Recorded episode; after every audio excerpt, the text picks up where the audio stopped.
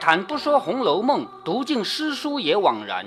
欢迎走进猫哥祥说《红楼梦》，我们一起品味中国古典小说的巅峰之作。我们来看宁国府是怎么样从头开始乱起来的啊？作者往前推几个月，推到什么时候呢？推到贾珍他们家里的丧事。他们家不是贾静死掉了吗？这事过去已经好久了。贾珍因为他们家的丧事，每日不得游玩晃荡。也就是老爸死了呀，他怎么还可以出去玩呢？你别忘了，家里连唱戏都不可以唱啊，是不是啊？国丧家孝两个罪在一起，贾琏就是因为这个时候娶个老婆，所以被王熙凤抓到了把柄嘛。因为家里有丧事嘛，每日不可以游玩晃荡，那怎么办呢？无聊之极，便生了一个破梦之法，日间以习射为由。他们清朝啊，清朝是东北的少数民族，通过。打仗打下来的江山，在他们进入我们中原以前，他们一直是打猎的，所以他们进入我们中原以后，也保持着这个经常打猎的这样的一种习惯。虽然不用打猎了，可以凭种田来活下去了，但是他们这个习惯保留着。所以呢，他们正常情况下可以骑马练射箭的，这个不算娱乐。家里有丧事不可以娱乐，我可以练剑吧？是不是？所以以这个骑马射箭为由。请了施家兄弟，施家兄弟就是各个人家的兄弟啊，那些人家啊，他们贾家还有其他人家啊，当官的人家，施家兄弟还有诸富贵亲友一起来，来，我们来射箭。应说白白的只管射箭呢，没有什么意趣，不但不能长进，反而坏了式样，必须列个罚约，赌个利物，就赌打赌，赌个东西，大家才有勉励之心。好，冠冕堂皇的理由吧。我们射箭光射不行啊，射中了要赢，射输了要赔，是不是啊？还是赌博？哎，这不就赌博了吗？是不是啊？于是呢，在天香楼剑道内立了一个谷子，这个谷子就是箭靶啊，就是专门练剑的地方叫剑道。剑道前面立了一个靶子，都约定每日饭后都来射。贾珍不肯出名，就是贾珍他不想这个罪名按在他头上，就让他的儿子贾蓉来开局，就是开赌局要有一个头嘛。他的儿子来做，贾蓉做的，这些来的皆系世袭公子，就是以别的当官人家的儿儿子啊、孙子啊，人人家道丰富，且都在少年，正是斗鸡走狗、问柳平花的一干游荡纨绔。纨绔就是纨绔子弟嘛，就是那些当官人家的小孩，不学好的那种人。因此，大家议定每日轮流做晚饭之主。你看，我们不能光射箭吧，我们得吃饭吧。今天你请，明天他请，轮流请客，是不是啊？啊，吃也来了，每日来射，不便独扰贾蓉一人之意，就是每天都来射箭的。我们都要吃饭，总不能每天让贾蓉请客，所以大家轮着。于是天天宰猪割羊，屠鹅戮鸭，屠就是屠宰，戮就是杀戮嘛，就是杀猪、杀羊、杀鸭、杀鹅，好似灵童斗宝一般。灵童斗宝是什么意思呢？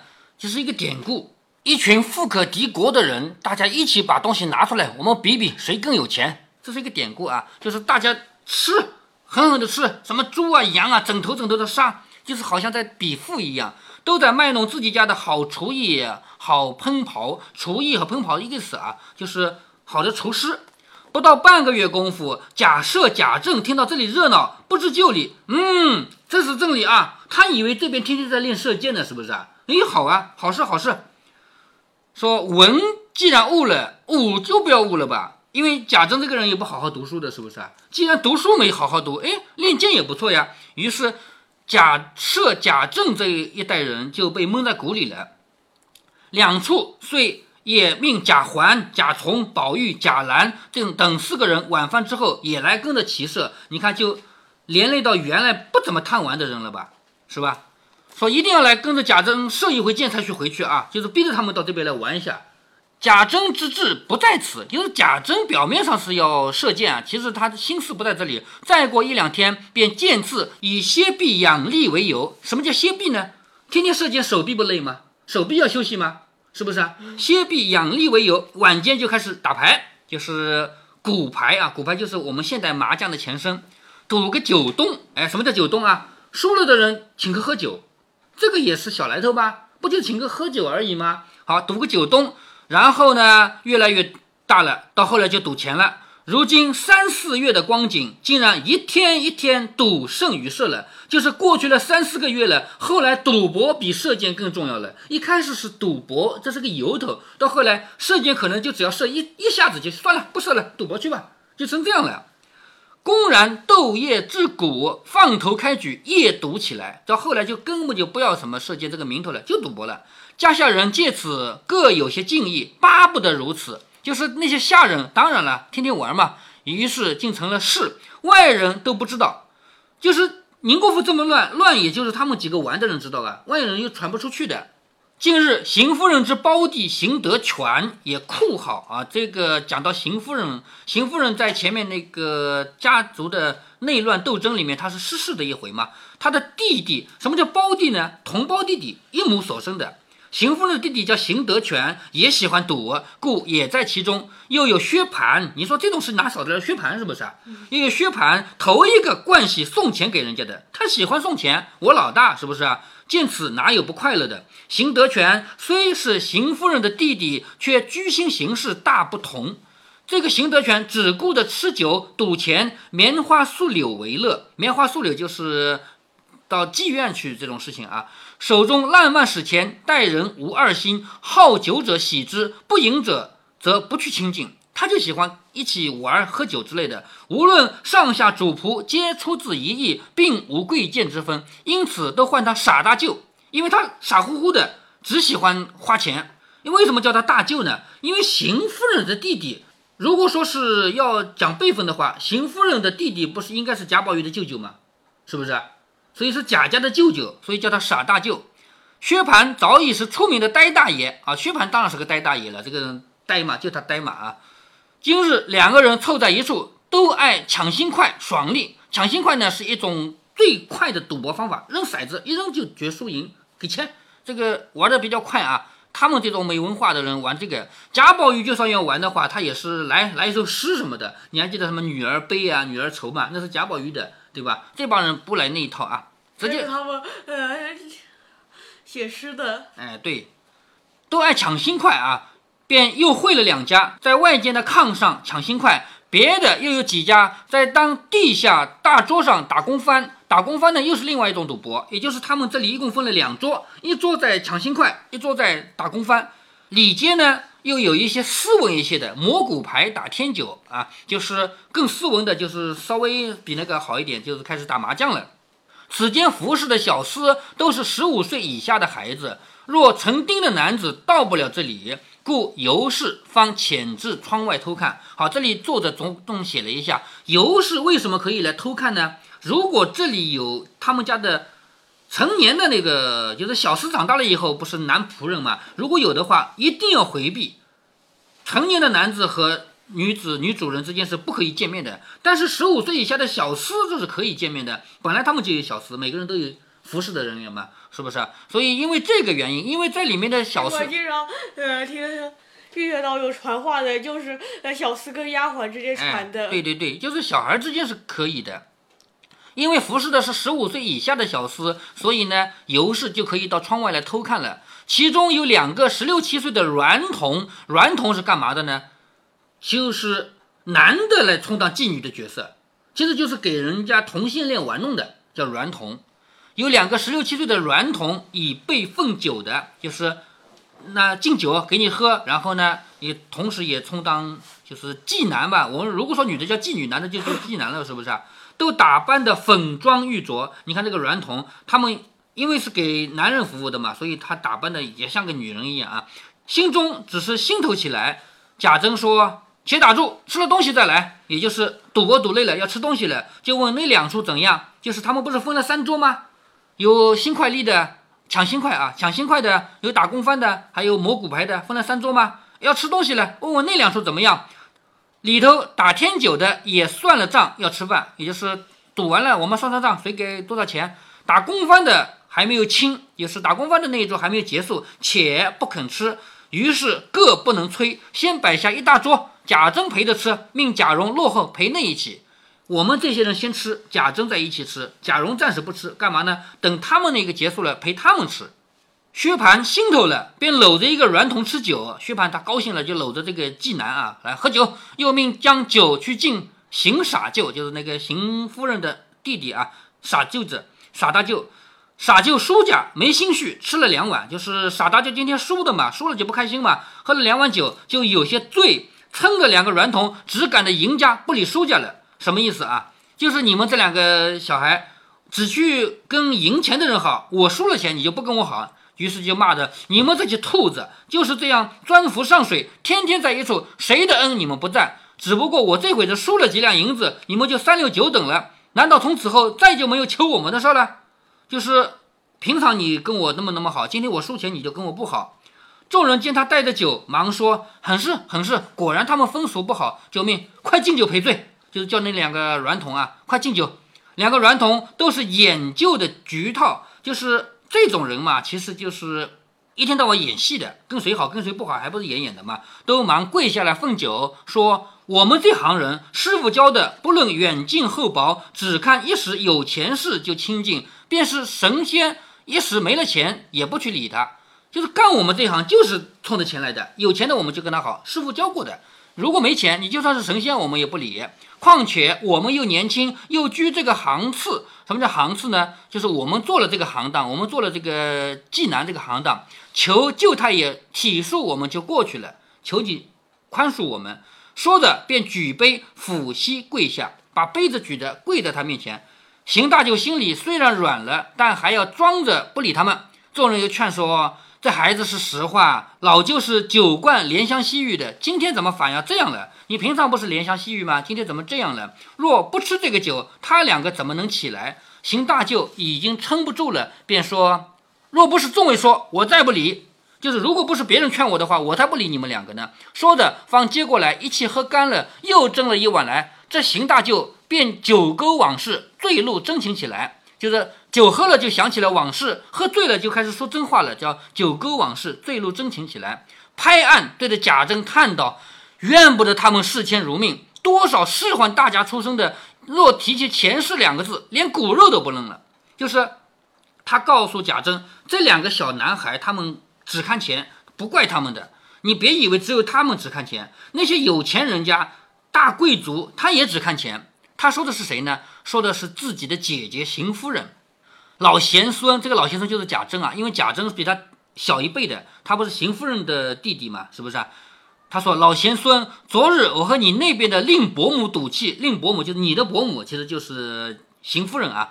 你的伯母是他自己的姐姐。昨天我和你那边的伯母赌气，你可知道吗？”贾珍说：“不曾听见。”邢大舅叹道：“就是为钱这个混账东西，厉害厉害。”贾珍知道他和邢夫人是不和的，每遭邢夫人气恶，搬出怨言，就劝说老舅：“你也太散漫些，若只管花去，有多少给老舅花的？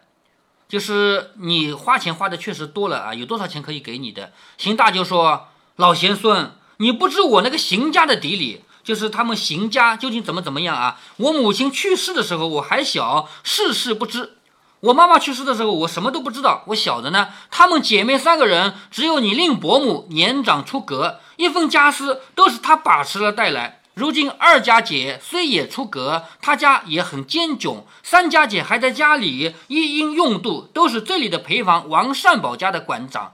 我就是来要钱，也不是要你们贾府的。我邢家的家私都够我花了。这个话听懂了吗？她有三个姐姐，邢夫人最大。当时他的妈妈去世的时候，邢夫人已经嫁到贾家来了，于是他就说邢夫人把他们邢家所有钱都拿到贾家来了，害得他二姐姐现在很穷，三姐姐还没出嫁呢，没钱花。我来到你们贾家要钱，我不是要你们贾家的钱，我要的是我们邢家的钱，因为邢家的钱全部被邢夫人拿到贾家来了。他说的是这个话，当然他这个话是真是假，我们无从评判。曹雪芹没有告诉我们是他说了真话还是假话。反正每个人都觉得自己亏了嘛。如果兄弟两人分家，哥哥觉得弟弟拿多了，弟弟觉得哥哥拿多了嘛，是吧？所以这里邢大舅喝了酒这样说话，我们不知道真假，我们就知道邢大邢大舅和他的姐姐邢夫人确实是不和的。他说：“我来到你们贾府，我也不是问你们贾府要钱的，我们邢家的钱有够我花了，无奈我要不到手，所以有冤无处诉。”贾珍见他酒后唠叨。孔人听见不雅，连忙用话劝解，就是喝了酒就说这个话，就是说别说了，别说了。外面尤氏等听着十分真切，乃悄悄地向银蝶笑着说：“你听见了？这里北院里大太太的兄弟抱怨他呢，也就是我们邢夫人的弟弟在抱怨邢夫人呢。可怜他亲兄弟还这样说，这就怨不得这些人了。因此还要听时，正值打工饭的也歇了，也要吃酒。有一个问道：方才是谁得罪了老舅？我们就弄不明白，且告诉我们评评理。”邢德全见问，便把两个软桶不理输的人，只敢赢的人这个话说了一遍。一个年少的纨绔啊，就是一个年纪比较轻的纨绔子弟，说这样说原可恼的，怨不得舅太爷生气。我且问你们两个，舅太爷虽然输了，输的不过是银子钱，又没输了鸡巴，你们怎么就不理他了？你看这个话说的多粗鲁啊，是不是？他就输了点钱嘛，又没有把那个东西输掉，你们怎么就不理他了？说着众人大笑起来，连邢德全也碰了一地的饭。尤氏在外面悄悄地呸了一口，骂道：“你听听，这一起子没廉耻的小挨刀的，才丢了脑袋骨子，就胡庆嚼毛了。”再焯两下黄汤去，还不知庆出什么来呢。就是再喝一些酒的话，黄汤就是酒啊，对酒的这种比较轻蔑的说法啊。再喝一些黄汤下去，不知道要说些什么来呢。一面说，一面便进去卸妆安歇。至四更时，贾珍方散，往配凤房里去。配凤不是贾珍的小老婆吗？他们一直闹到四更才散了。到第二天起来，就有人回。西瓜、月饼都全了，好，你别忘了中秋要到了嘛，就是中秋赏月的这些东西啊，西瓜、月饼都全了，只待分派送人。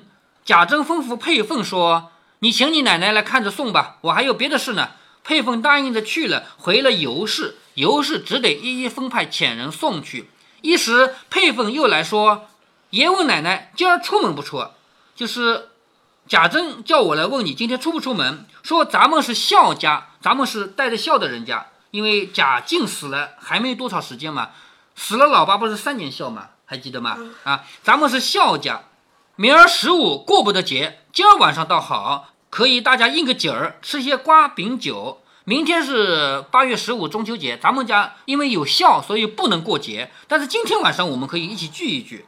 尤氏说：“我倒不愿出门呢，那边朱大奶奶又病了，凤丫头又病倒了。”我再不过去，越发没个人了。况且又不得闲，应什么景？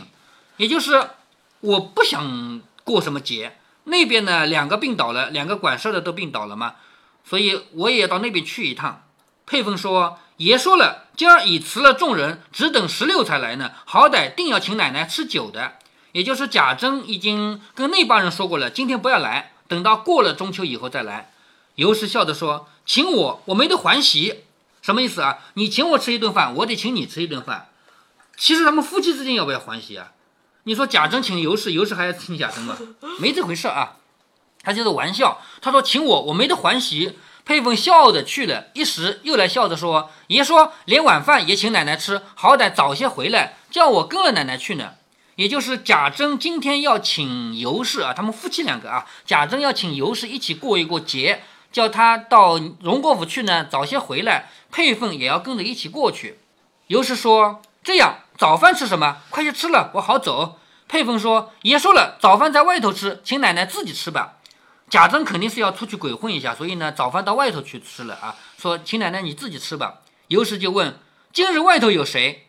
佩凤说：“听见说外头有两个南京新来的，倒不知道是谁。”说话之间，贾蓉之妻也梳妆了来见过。少时摆上饭来，尤氏在上，贾蓉之妻在下相陪。婆媳两个人吃完了饭，尤氏便换了衣服，人过荣国府来，至晚方回去。果然，贾珍煮了一口猪，烧了一枪羊。为什么说一枪羊呢？因为猪啊、羊啊这些动物都要把内脏去掉，不就剩一个空壳嘛？这个枪啊。说煮了一口猪，烧了一腔羊，余者桌菜及果品之类不可生计。就在汇芳园的从绿堂中，平开孔雀，乳设芙蓉。屏那个屏风展开来，上面是孔雀花纹啊。那个坐乳啊，上面是有芙蓉花的。带领着妻子姬妾，先饭后酒，开怀赏月作乐。将一更时分，正是风清月朗，上下如银。好风。吹过来很舒服，月很亮，叫风清月朗，上下如银，上面下面看着都像银子啊，很亮很亮的嘛。贾珍因要行令，尤氏便叫佩凤等四个人也都入席，下面一溜坐下，猜眉划拳饮了一回。就是贾珍这次跟自己家里的人啊，大老婆、小老婆这些人一起来赌了一回。贾珍有了几分酒，一发高兴，便命取了一杆紫竹箫来，命佩凤吹箫，闻花唱曲，歌清嗓嫩，真令人魂醉魄飞。也就是他们家里的自己在家奏乐啊。唱罢，复又行令，就又开始行令。那天将有三更时分，贾珍酒已八分，大家正添衣饮茶、换盏更酌之际，就是添点衣服，继续要喝的时候，忽然听到，你看，恐怖的事情来了。忽然听到那边墙下有一声长叹之声，唉，有一声叹息声，大家明明都听见了，所有人都听见了，你说会不会是听错的？会，哎，不会，是不是啊？都悚然畏惧起来，因为那边怎么会有人叹气呢？贾珍忙问：“不可能，因为那边没人呀，嗯，是吧？”贾珍连忙厉声的问：“谁在那里？”连问几声，没有人答应。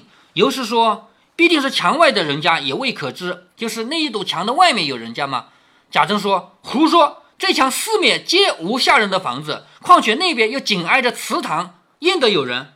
这个墙的四面没有人家住，而且墙的那边是祠堂，怎么可能有人啊？祠堂不是一年只开几次门吗？是不是？那你猜猜看是谁在叹气？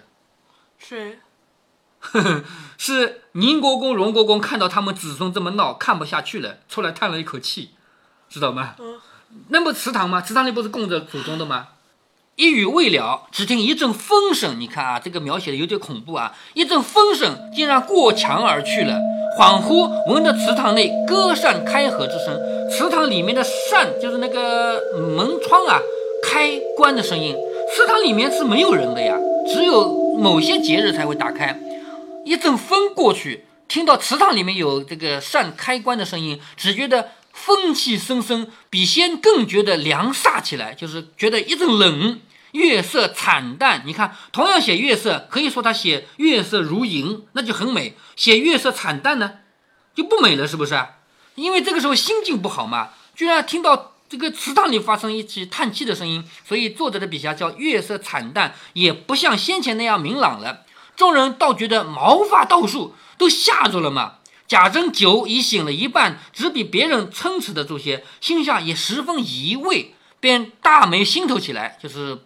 没有什么心思了，勉强又坐了一会子，就闺房安歇去了。次日一早起来，乃是十五日，带领众子侄开祠堂行肃望之礼。肃望之礼，肃是什么？初一，望是十五。初一十五要去拜拜祖宗，第二天不是中秋了吗？所以要打开祠堂，要行礼。细查祠内，都仍是照旧好好的，并没有怪异之极。就是昨天晚上祠堂里还有声音，但今天打开来看，什么都很正常。贾珍以为是最后自怪，也不提这个事儿。贾珍想想，昨天那个怪异的声音怎么回事呢？一定是我自己喝醉了哦听到的嘛？其实这里一定不是，因为所有人都听到了嘛。礼毕，就是行礼行完了，人闭上门，看着锁进起来，就是看着把祠堂关起来。这里呢，就是。回目里的第一句话叫“开夜宴，亦照发悲音”。开夜宴就是他们家里夜里啊喝酒，还有行令。亦照就是不正常的兆头，发出了那个让人觉得不舒服的声音。就是他们家的祖宗都看不下去，闹成这个样子，这一家子已经无可挽回了，没有办法挽回他们的败落的迹象了，败落的趋势了。所以祖宗都跑出来叹了一口气，叫“开夜宴，亦照发悲音”。那第七十五回呢，才过去了一半，下面就是赏中秋的事了啊。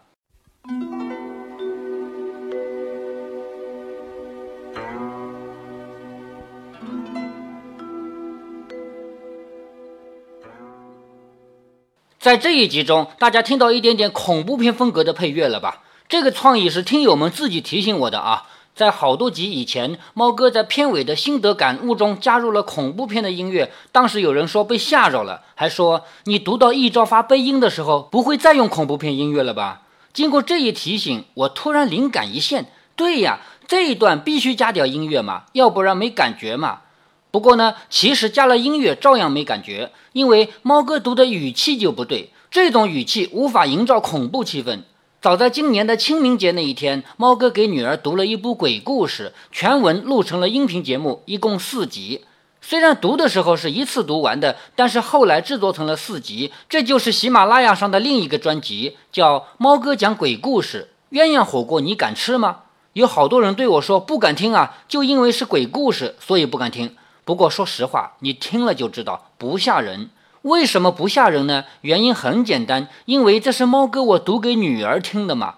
不过，你要是以为猫哥特别心疼女儿，不想把她吓着，所以故意读的不吓人，那这样你就错了。我的女儿胆子可大了，到了景区的鬼屋里面，她觉得那些工作人员扮的鬼都不够吓人，于是她去吓工作人员。那还是她念幼儿园的时候做的壮举，所以我是不担心把他吓着的。不过，毕竟他是小孩嘛，理解能力有限。大人的书，每一句话都有可能要解释几层含义。这种边读边解释的做法，严重影响了营造气氛的功能。所以，猫哥给女儿读的鬼故事，当然就不恐怖了，没有办法营造那种恐怖的气氛嘛。回到《红楼梦》里来，在这一集中最恐怖的，其实是即将呈现的惨淡结局，好不好？邢大就讲述了他们邢家的勾心斗角，荣国公、宁国公看到了他们子孙的未来。勾心斗角并不只发生在邢家，贾家也很严重。终日游玩、不思进取，也不只发生在贾家，每一家都是这样。这是每一个富贵之家最后的共同归宿。如果您觉得猫哥的读书分享有益有趣，欢迎您点击订阅，这样您将在第一时间收到猫哥的更新提醒。如果您有什么要对猫哥说的，不管是赞还是批评，不管是提建议还是唠唠嗑，欢迎您在节目下方留言。您也可以加猫哥的公众号，四个字“猫哥在线”。您还可以加入猫哥的听友群中，微信群呢，用语音节目没有办法说清，还是 QQ 群方便，群号为八四九九六六八九九。不管加入 QQ 群，还是微信群，还是在节目下留言，还是在公众号留言，您都可以围绕着书中的智慧和读书的乐趣畅所欲言。好，再见。